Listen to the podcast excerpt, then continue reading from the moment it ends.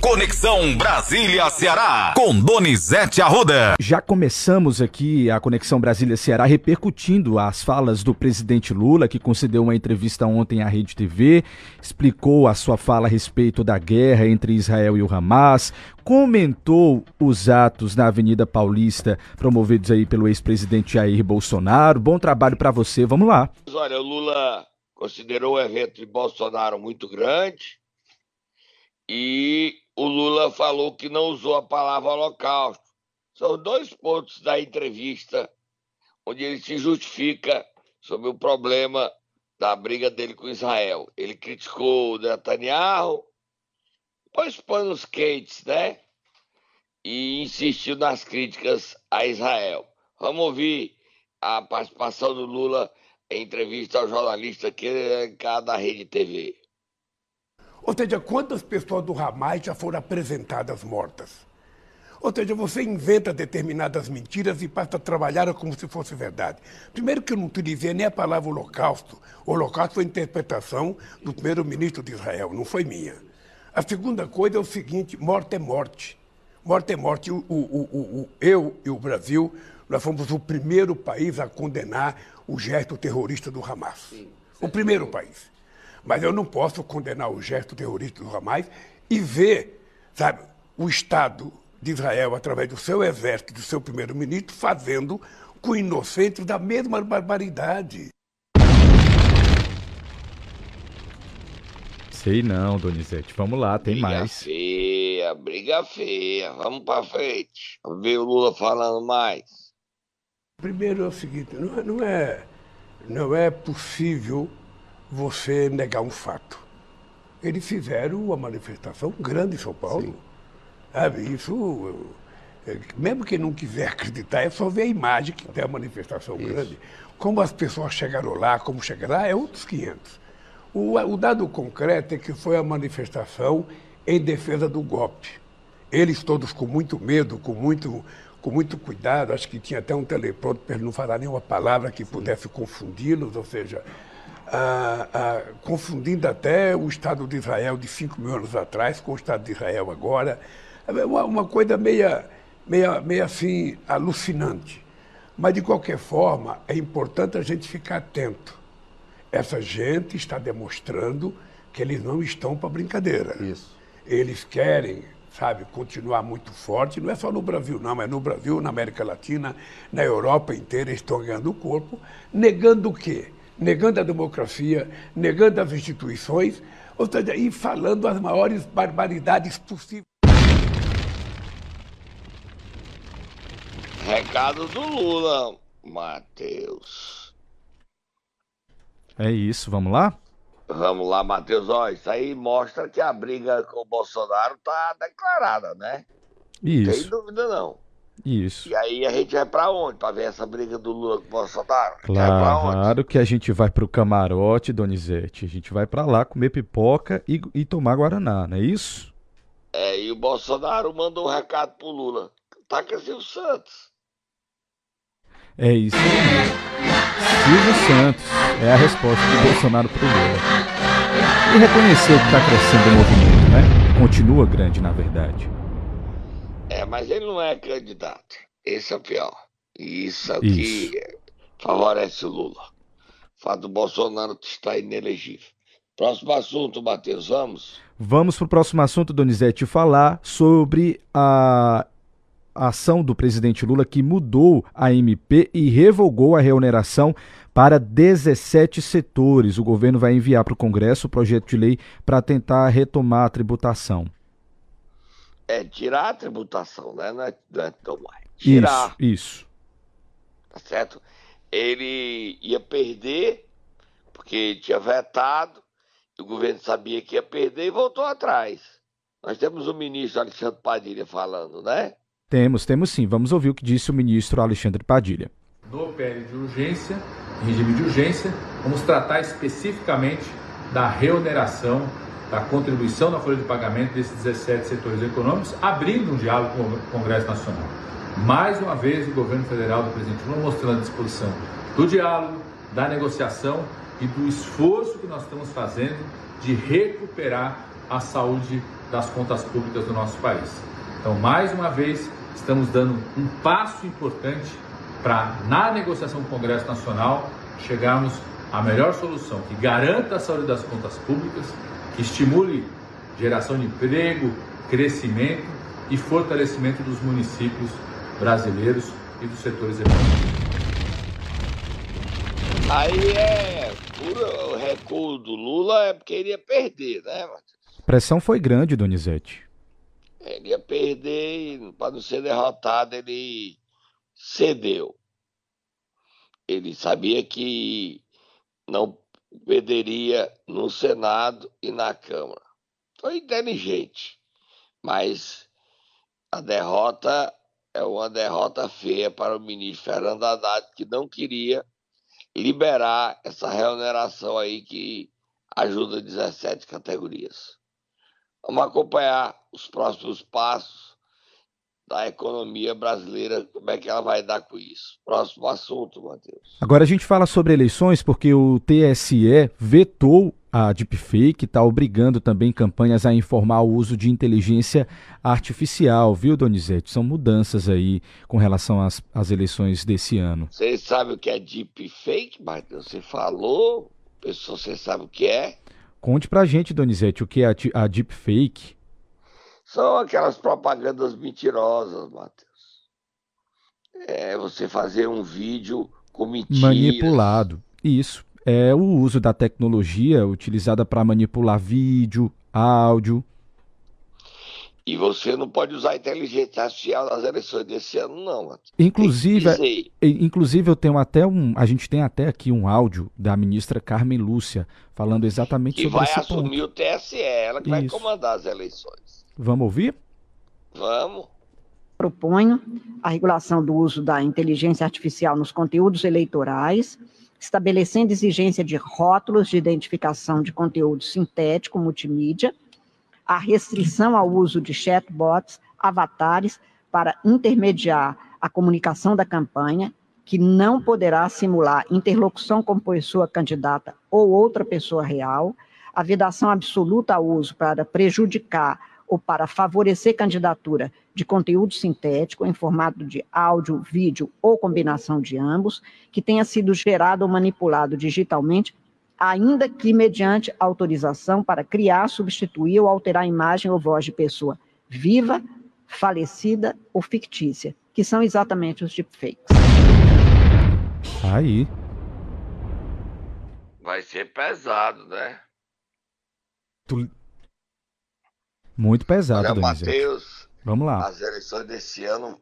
Se, quem não imaginar fazer eleição, não tiver preparado para o embate, uma boa equipe jurídica vai levar pedra na cabeça, viu, Matheus? São muitos detalhes, né, Donizete, que agora as campanhas vão precisar ficar bastante atentas se quiserem utilizar é as novas tecnologias. Jurídica, é. Porque você usar uma inteligência artificial para coisa mais simples que seja, não é atacando seu adversário, não, é deixando você mais bonito, por exemplo. Sim. É, isso aí, a legislação diz o seguinte: avisou ao eleitor que você está bonito que usou inteligência artificial? Não. Cassação. Tá bem claro aí, Donizete, que é dos mínimos detalhes, né? Não importa nem se é sobre você, você candidato às, às alterações, às mudanças, os vídeos, mas precisa tomar cuidado. E não é necessariamente atacando o seu adversário. Exatamente. Mesmo sendo sobre você, você também precisa avisar. Se você fizer para ficar mais jovem, se você ficar brincar, qualquer coisa na sua rede social, você tem que estar bem grande. Uhum. Inteligência artificial. Uso de inteligência artificial. Se não, cassação. Vai dar trabalho essas eleições, viu, Matheus? Pois é, Donizete, vai dar trabalho. E a gente vai ficar e de olho aqui. Você grava vídeo. Porque tem o risco, sabe quê, Matheus? Hum. Eu estou disputando a eleição contra você. Aí eu faço um trabalho usando inteligência artificial contra você, a favor de você, espalho, Até você dizer, não fui eu não, não fui eu não, foi o Donizete. E aí, como é que faz? É verdade, é verdade. É um salve quem puder. Repito, as campanhas e os candidatos precisarão ter uma forte assessoria jurídica eleitoral diante dessa nova lei que o TSE anunciou ontem que vai regular as eleições brasileiras em outubro, Matheus. Vamos tomar um suquinho. Um cafezinho também, tá, ou tava frio, chovendo, Matheus. É isso. Volta já. Vamos lá. Momento Nero. Vamos acordar quem, Donizete, nesta quarta-feira? O presidente da CPI da Enel, Fernando Santana, a Enel tá aprontando de Ceará, viu, Matheus? Tá fogo, fogo. Vai, Matheus, acorda o Fernando Santana.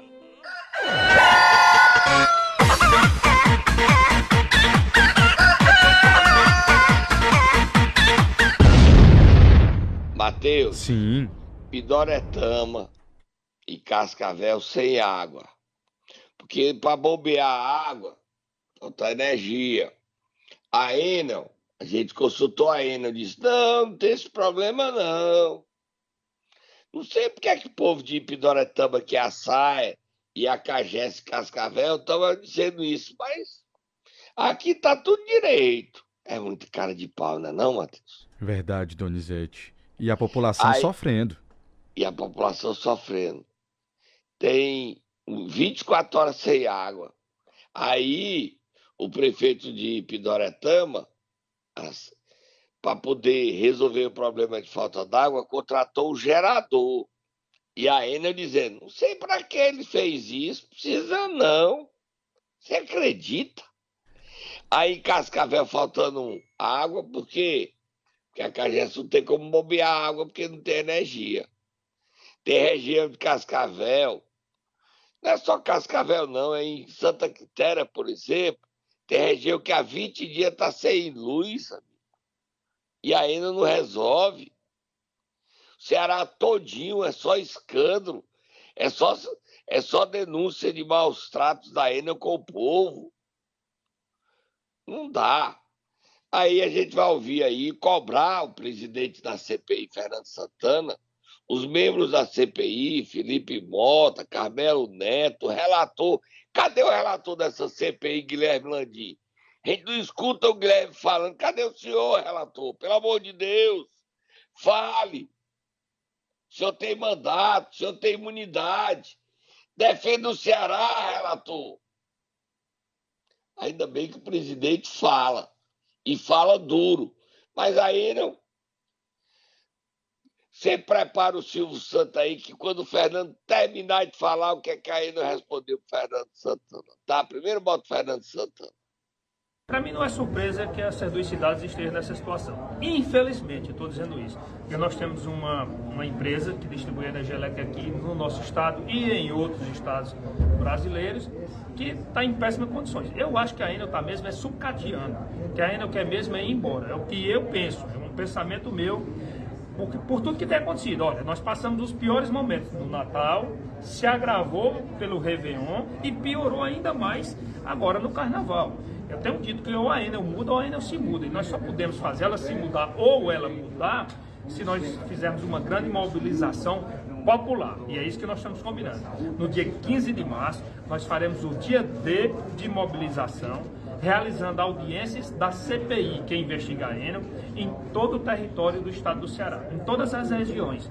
Cada deputada, cada deputado vai à sua região, faz numa cidade que for mais estratégica, que ela tenha mais afinidade, para que a gente possa mobilizar toda a população, realizando audiências para que a gente tenha um documento e possa robustecer o nosso material, que já não é pequeno, né, contra essa empresa que, repito, é covarde, é nociva, tem prestado um péssimo serviço e só tem levado do povo cearense ao invés de levar a satisfação do povo, está levando só o dinheiro do povo, está levando do povo muita decepção, infelizmente. Então, nós vamos fazer essa grande mobilização.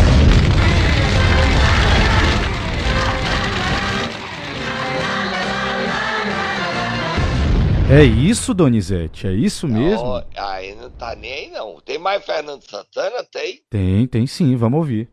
E outros passos que acabamos agora de aprovar na reunião da CPI é uma oitiva com o diretor-presidente da Sudene, que será no dia 11 de março, para ouvirmos a Sudene, porque nós descobrimos que tem uma grande isenção federal né, que favorece a Enel, o que para nós é muito grave. Uma empresa que está nessa péssima situação, atendendo mal a população, prestando má serviço, que já ganha bilhões de reais e ainda tem uma isenção tão forte. Nós queremos ouvir como é essa isenção, ouvir a Sudene e solicitarmos, através de uma ação civil pública, que a Sudene não renove mais nenhum tipo de isenção com a Enel, até que ela ou mude e melhore, ou se mude do Estado.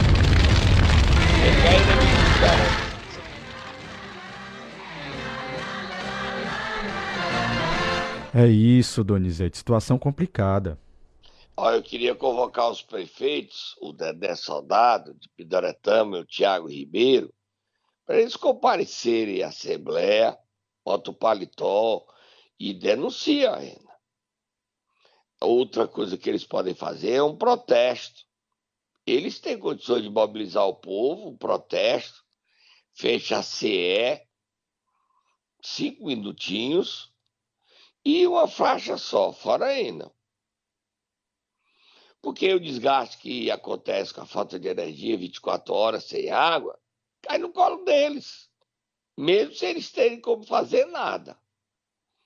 Em Pidoretama tiveram que gastar dinheiro, arranjar dinheiro não tem para alugar gerador de energia. E a Enel diz o seguinte: não sei por quê Tá faltando energia, não. Tá tudo normal. Cara de pau, né? Não, Matheus. Vira a página. Vamos virar a página, Donizete. Agora vamos falar sobre eleições em Calcaia. Tem novidade por lá? Tem. E aí bota o bonequinho. Eu te disse, eu te disse, eu te disse. Sim, eu te disse, eu te disse. Mas eu te disse, eu te disse. Já sei. Ah, mas eu te disse. Quem foi que disse que o candidato era o Catanho? Quem foi? Quem foi? Você o Catan pode ser lançado hoje. Já? Hoje, já. Agora eu não sei se vai ser lançado pelo seguinte: o governador ontem tinha passado mal, tinha ficado todo, foi para São Paulo. Governador é humano, se internou no Albert Einstein. São os dois melhores hospitais do Brasil, Ciro Libanês e, a, e o Albert Einstein. Fazer exames, ele teve problema de pneumonia. Então ele diz que volta hoje para Fortaleza. Se ele voltar, se ele estiver bem, o nome do Catan pode ser lançado, mas já está batido o martelo. Ele deixa o governo do estado agora em março, quatro meses, não é mais seis não, né? Pode deixar ainda mais um tempinho, mas ele já deixa agora para fazer a campanha. E é candidato a prefeito de Calcaia, Matheus. Agora, o Catanho nunca disputou eleição e já vai para uma eleição onde ele vai enfrentar quatro candidatos. Quatro, é? São quatro.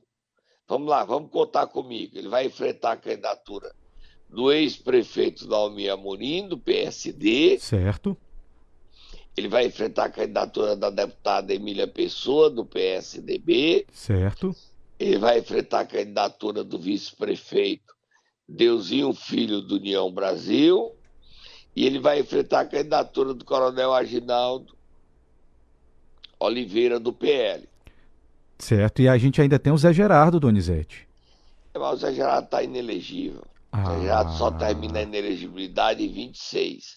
O Zé Gerardo é candidato a deputado federal em 26. Entendi, entendi. Agora ele está candidato, mas ele não, mas você tem razão, ele pode botar a filha, a Lívia, ou filho, Zé Gerardo Filho.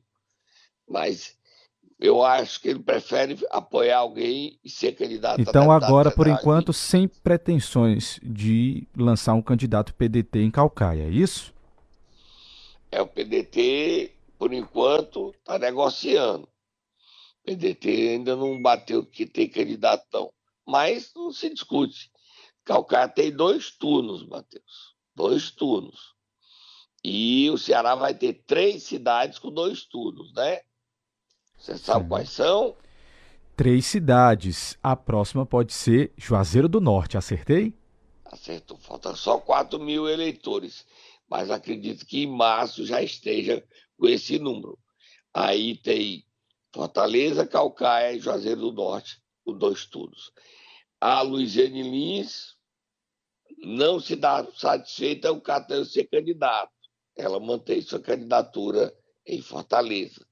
E em Fortaleza, o governador Humano quer resolver a candidatura até o final de março. O PT quer lançar seus candidatos todos em todas as cidades, quer eleger 60 prefeitos, segundo o líder Zé Guimarães, e quer lançar os candidatos até final de março. Próximo assunto, Matheus. Donizete, agora quero que você me conte os detalhes de uma matéria que está no CN7 que diz o seguinte: governo ameaça cortar cargos e emendas de aliados que assinaram pedido de impeachment contra o Lula? É isso mesmo? É, mas no Ceará, quem assinou esse pedido de impeachment são três: André Fernandes, Jaziel e Daiane Bittencourt. Nenhum dos três tem, tem dinheiro só das emendas pagas obrigatórias, né? Sim. Dinheiro extra, dinheiro de bondade do governo não tem. Então eu estou nem aí. Os três, vamos dar só mais uma vezinha. O que é que os três estão dizendo para essa ameaça do Guimarães e do Lula? Taca Silvio Santos.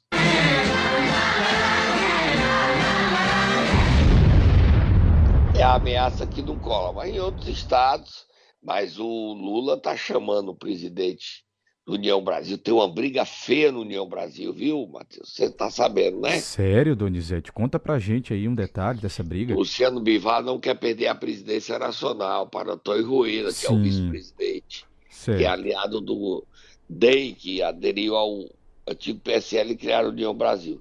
Está uma briga de morte dentro do União Brasil o Rueda e o Bival. O Bival disse: Eu não vou sair, eu não vou sair, mas ele tinha concordado em renunciar à presidência e tá o Salves quem puder dentro do União Brasil.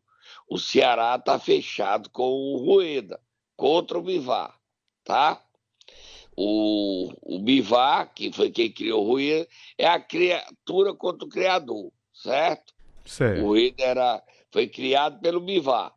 E aí a briga tá feia dentro do União Brasil. Como é que essa briga vai terminar? Os reflexos disso no Ceará? Eu não sei. Mas essas ameaças no Ceará, só três assinaram o pedido de impeachment do Lula, que o Arthur Lira já falou o seguinte: vou botar no lixo esse pedido. Próximo assunto, Matheus, para terminar. Bom baixo, voar fogo no muturo, voar, voar, voar. Terminado, meu Polícia Federal ontem deflagrou uma operação contra ladrões russos aqui no Ceará. Solta a musiquinha aí, Matheus. Eu te disse, eu te disse, bonequinho. Eu te disse, eu te disse, mas eu te disse, eu te disse. Já sei. Ah, mas eu te disse. Eu falei aqui que o Ceará era o paraíso do crime organizado. Os bandidos estavam tudo escondidos aqui. Você se lembra que eu falei, Matheus? Lembro, lembro sim. E é mentira, Matheus? Pior que não, Donizete. Aí a, os ladrões russos que entraram por Santa Catarina, saíram de Santa Catarina, vieram para o Ceará, chegaram lá no Alphaville do Eusébio, compraram a casa que era da cantora Simone Mendes. Tem musiquinha dela aí, só um trechinho dela aí, só para botar Simone Mendes. Que era Simone Simara, você lembra dela? Famosa, ela é de Goiás, mas fez as coleguinhas, Matheus. As coleguinhas. Lembro, lembro sim. A gente pode tentar aqui procurar uma. Enquanto tá você está falando aí, contando. Aí. Isso aí, Simone Simaria, é isso? Ainda na é, época da Simone, Simone Simaria? É, é isso. Simone. Mas vamos lá, Donizete, conte mais esses detalhes da operação, aí, muita grana, né? Os compraram a casa, certo. 10 milhões. Hum. 10 milhões. E Entendi. aí, Matheus? 10 milhões de reais, Donizete. Inclusive, a gente tem o delegado da Polícia Federal contando alguns detalhes dessa operação, delegado Cléo Mazotti. Vamos ouvir um trechinho? Vamos ouvir. Então, é um processo complexo de lavagem de dinheiro que está sendo desarticulado nessa data pela, pela Polícia Federal, é, com o cumprimento de 10 mandados de busca e apreensão, seis em Florianópolis, dois em Goiânia e dois em Eusébio, que é uma cidade é, situada na Grande Fortaleza também com um sequestro de um número muito grande de imóveis, com a apreensão de bens móveis de luxo, como veículos e também joias, o bloqueio de valores nas contas bancárias e nas contas em exchange vinculadas aos alvos, e também a colocação de tornozeleira e em quatro alvos e a, a aplicação de diversas medidas restritivas diversas da pena. O, o crime a, a, investigado de lavagem de dinheiro, que tem uma pena de é, 10 anos de reclusão, é, mais multa. Mais multa. Qual é o nome do delegado, Matheus? Cléo Mazotti. Esse Alphaville do Eusébio, amigo, vive com a operação da Polícia Federal, né, Matheus? Verdade, viu, Donizete? Verdade. Só que os valores, ó, foram apreendidos com eles 223.944 dólares, tá, Donizete? Equivalente. Mil dólares, né? Dá Isso, mil dólares, reais. exatamente. Mais de um milhão de reais na- nas cotações atuais e também 55 mil reais. Fora relógios de luxo, celulares, tá? Carros, Carros. carro de luxo. Muita grana. Aí aquele dinheiro, o cara vê assim, chega da- do nada, vira rico. Dinheiro fácil não existe não, viu, Matheus? Verdade, Donizete, tem que trabalhar. Mas teve mais operação, viu? Na- no Rio de Janeiro também teve uma operação contra o. Aquela Chefe. facção criminosa, Donizete. Ah, o Lobo Aquela. Mal, o Lobo Mal. Isso, né? exatamente. As duas letrinhas, Lobo Mal. Isso. Aí sabe quem é que tava lá? Hum. Tava lá o chefe da facção de Belo Horizonte, tava lá no Rio, foi preso no motel, Sério? foi preso. Morreram seis pessoas e estavam querendo prender o chefe, o novo chefe da facção das duas letrinhas, do Lobo Mal, no Pirambu. Mas não pegaram ele, não. Sabia? É, Donizete, fiquei sabendo dessa informação também que eles Tá estavam à pesado, procura. né, Matheus? A É. violência no Ceará e no Brasil tá pesada essa violência, tá bom? Só para terminar, dizer que a gente está esperando que a Câmara Municipal de Acopiara abra o processo de cassação contra o prefeito afastado, Antônio Almeida.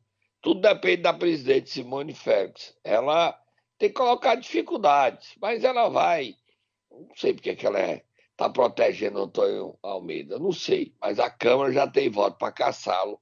E isso pode acontecer no próximo mês de março. No decorrer do mês de março, abrir o processo, e aí são, ah, cumprindo os prazos, caçar o mandato de Antônio Almeida, que já foi afastado do cargo três vezes. Tá bom, Matheus? Tô indo embora. Volta amanhã, Matheus. Muita informação. E o ambiente tá. E você pode botar aí. Taca o seu santo pra mim, Matheus, que falei muito. Taca pra mim, povo que tá. Silvio Santos pra você, Donizete. Vá lá, amanhã você volta às 7h20 trazendo mais informação aqui pros nossos ouvintes.